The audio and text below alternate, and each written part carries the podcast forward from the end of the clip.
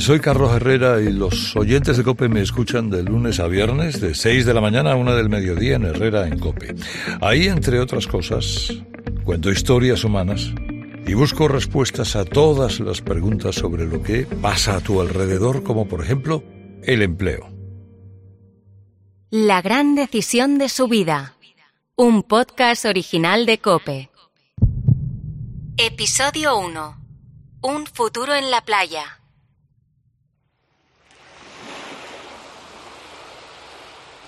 Quiero que te sitúes conmigo. Agosto de 2021, playa de la Pineda.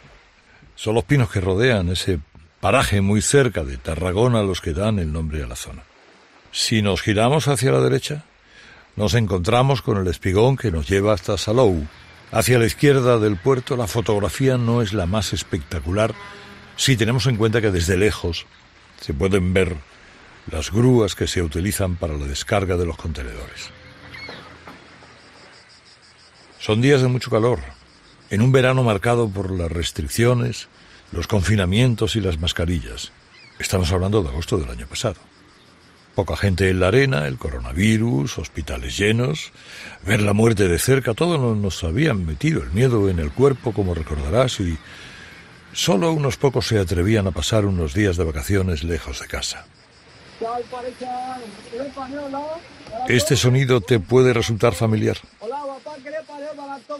En la Pineda cientos de manteros se acercan a los turistas que descansan sobre la arena e intentan venderles unas toallas. Pulseras, gafas de sol o las camisetas de fútbol de los mejores jugadores del momento. En su mayoría son senegaleses que han llegado en patera al sur de España.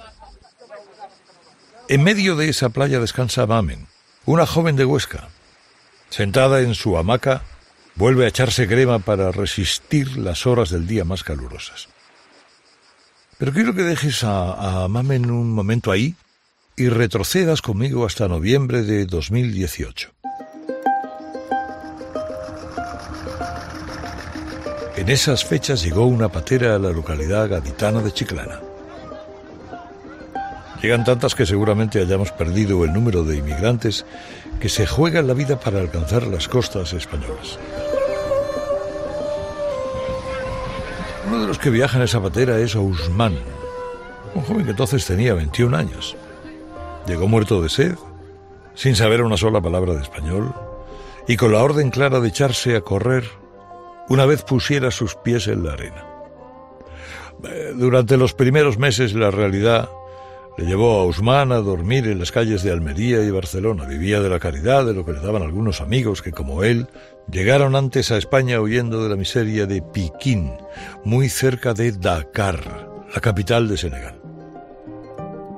Lo que estaba viviendo se alejaba bastante del paraíso que le habían dibujado. Pasaba las horas sin hacer nada, intentando aprender español, y con la esperanza de que alguien le ayudara a encontrar algo con lo que conseguir ingresos.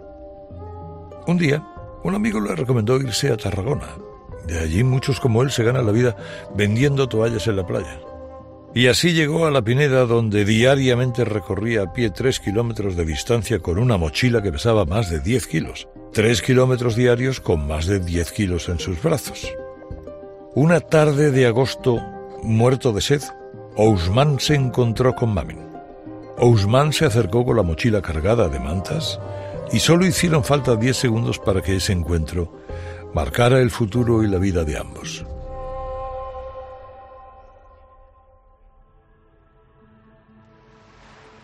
Aquella tarde Mamen ve algo en la mirada de Usman que le transmite confianza. Se respira algo diferente. Es una especie de flechazo. Su sonrisa, su simpatía y su pelea con el castellano cautivan a esta mujer que empieza a mantener con él una serie de conversaciones todos los días, entre las rocas y el puerto, y con el mar siempre de testigo. Sus vidas han dado un vuelco en ese mismo instante, aunque todavía ninguno de los dos son conscientes de ello. El verano pasa. En esos recorridos, Usman ha tenido la oportunidad de conocer a Pablo, el marido de Mamen. Juntos han disfrutado de días en el chiringuito hablando de fútbol, una afición que les une bastante. Los días de agosto poco a poco van llegando a su fin y se acerca el momento de la despedida. Pablo y Mamen tienen eh, que volver a Huesca y le prometen que le van a ayudar a conseguir los papeles y a encontrar un trabajo. Osman se ríe con una mezcla de tristeza y frustración porque lleva mucho tiempo escuchando lo mismo, claro. Promesas que se diluyen con el final del verano. He conocido a la Mamen, es la mujer de Pablo. La conocí primero. Es ella que me dijo que bueno, te vamos a hacer los papeles y vas a trabajar con nosotros, algo así. Y le dije, no, ¿qué dices? Es que los españoles, si están borrachos, dicen que bueno, vamos a hacer los papeles, los papeles, y al final nada. Y me dijo, no, voy a cumplir mis palabras, que vamos a hacer los papeles. Y luego me llamó Pablo, porque ella le dijo que. Así empezó la historia.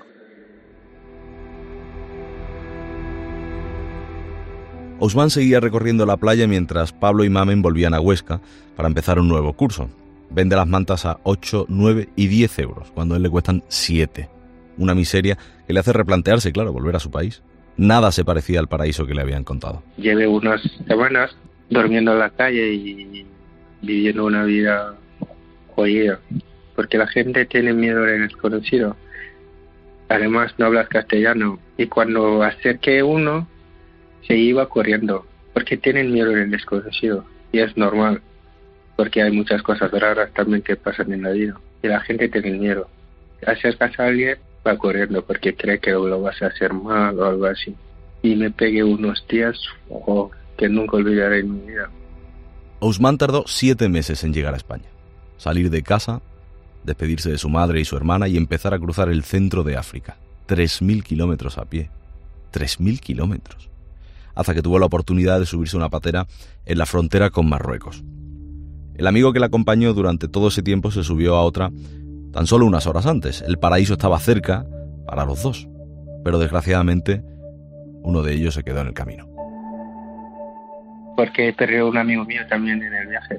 Hicimos un intento. Bueno, él lo hizo solo porque yo estaba en, en Marruecos, en Nador.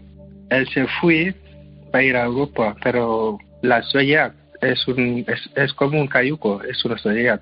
Además el tiempo no estaba favorable y se fueron y se quedó ahí. El día siguiente su madre me llamó para preguntarme dónde está mi hijo. Y yo no sabía qué contarle. Me quedé una semana sin saber decirle que su hijo estaba muerto.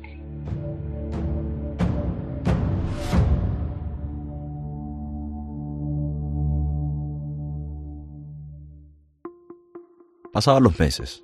Ousmane seguía viviendo en Salou, muy cerca de la playa de la Pineda, en una habitación con seis personas más. Imagínate las dimensiones, ¿no? Una estancia como la que puedes tener en tu casa con dos camas, pero para siete personas. Durante los días, en su memoria golpeaban como un martillo todas las frases que había escuchado en verano y cómo Mamen y Pablo le habían prometido la ayuda necesaria para salir adelante. Hasta que un día sonó el teléfono bueno, pues de ahí ya fue de la mano la persona responsable de laboral de nuestra empresa y ya con los diferentes organismos porque hay unos plazos, luego depende si han trabajado anteriormente aunque hubiera sido una forma ilegal, pues bueno, cada cosa tiene sus plazos y unos trámites que cumplimentar, entonces pues bueno, hasta que, que en marzo se consiguió el documento que le hacía falta para, para empezar a trabajar. En este punto quiero que conozcas a Pablo Lera, tiene 49 años. Es el propietario de una empresa de electricidad que le da trabajo a más de 250 personas en Huesca. La montó hace 20 años. Viene de una familia humilde, sabe lo que es vivir con muy poco. Ayudar a Osman era uno de sus compromisos e iba a hacer todo lo posible para que obtuviera los papeles y así poder contratarle. Y lo consiguió. Su equipo jurídico se puso a trabajar hasta que regularizó su situación en nuestro país y Usman firmaba su primer contrato. A partir de ahí ya el, curso de seguridad, reconocimiento médico y, y ya obra. De electricidad no tiene ni idea. Cuando hablo con él del tema se ríe solo al recordarlo. Lleva desde el pasado mes de mayo haciendo cursos y acompañando a sus compañeros en los diferentes proyectos que la empresa tiene repartidos por el norte de España. Usman, ¿qué estás haciendo ahora mismo en Vitoria? Es que me toca hacer muchas cosas. Fíjate, hoy estaba poniendo las tomas de tierras porque es una obra nueva y tenemos que pasar y todo, poner las tomas de tierras y tal. Pantallas para la iluminación, porque hay unas zonas que son un poco más oscuras y tenemos que poner, bueno, tuve que poner las pantallas, pasar cables por ahí, conectarlas. Esta noche volverá a su casa, pasará de vivir con siete personas en una misma habitación a hacerlo con un solo compañero de piso. De todas formas, no se le borra de la mente todo lo que ha sufrido hasta llegar aquí. Ahora no le tiene miedo a la policía, la misma que corría detrás de él en la playa por ser un mantero. Todas las noches habla con su madre y le pone al día de su nuevo empleo. Tampoco hay noche en la que no se acuerde de la suerte que tuvo de cruzarse con Mamen y con Pedro. Para este empresario de Huesca, ayudar a los inmigrantes es algo fundamental. Darles la oportunidad que necesitan para salir adelante. Son personas que vienen de sufrir mucho, de salir muy jóvenes de su país en circunstancias complicadas y entonces seguramente valorará más que, que el zagal que pueda venir de 18 o 20 años, que ha tenido su play desde niño, su consola, su ordenador y, y, el último móvil de alta generación. Este fin de semana, Ousmane y Pablo irán juntos al estadio de El Alcoraz a ver el partido del Huesca. Los dos son grandes aficionados al fútbol, te lo decía antes. Gritarán, quizás sin ser conscientes, de que una tarde de agosto, mientras el sol golpeaba con fuerza en la playa, sus vidas cambiaron para siempre. ¿Te ha gustado este podcast? Compártelo. Yo, Alberto Herrera, te espero con más historias humanas con Carlos Herrera de lunes a viernes de 6 de la mañana a 1 del mediodía en Herrera en Cope. La gran decisión de su vida. Un podcast original de Cope.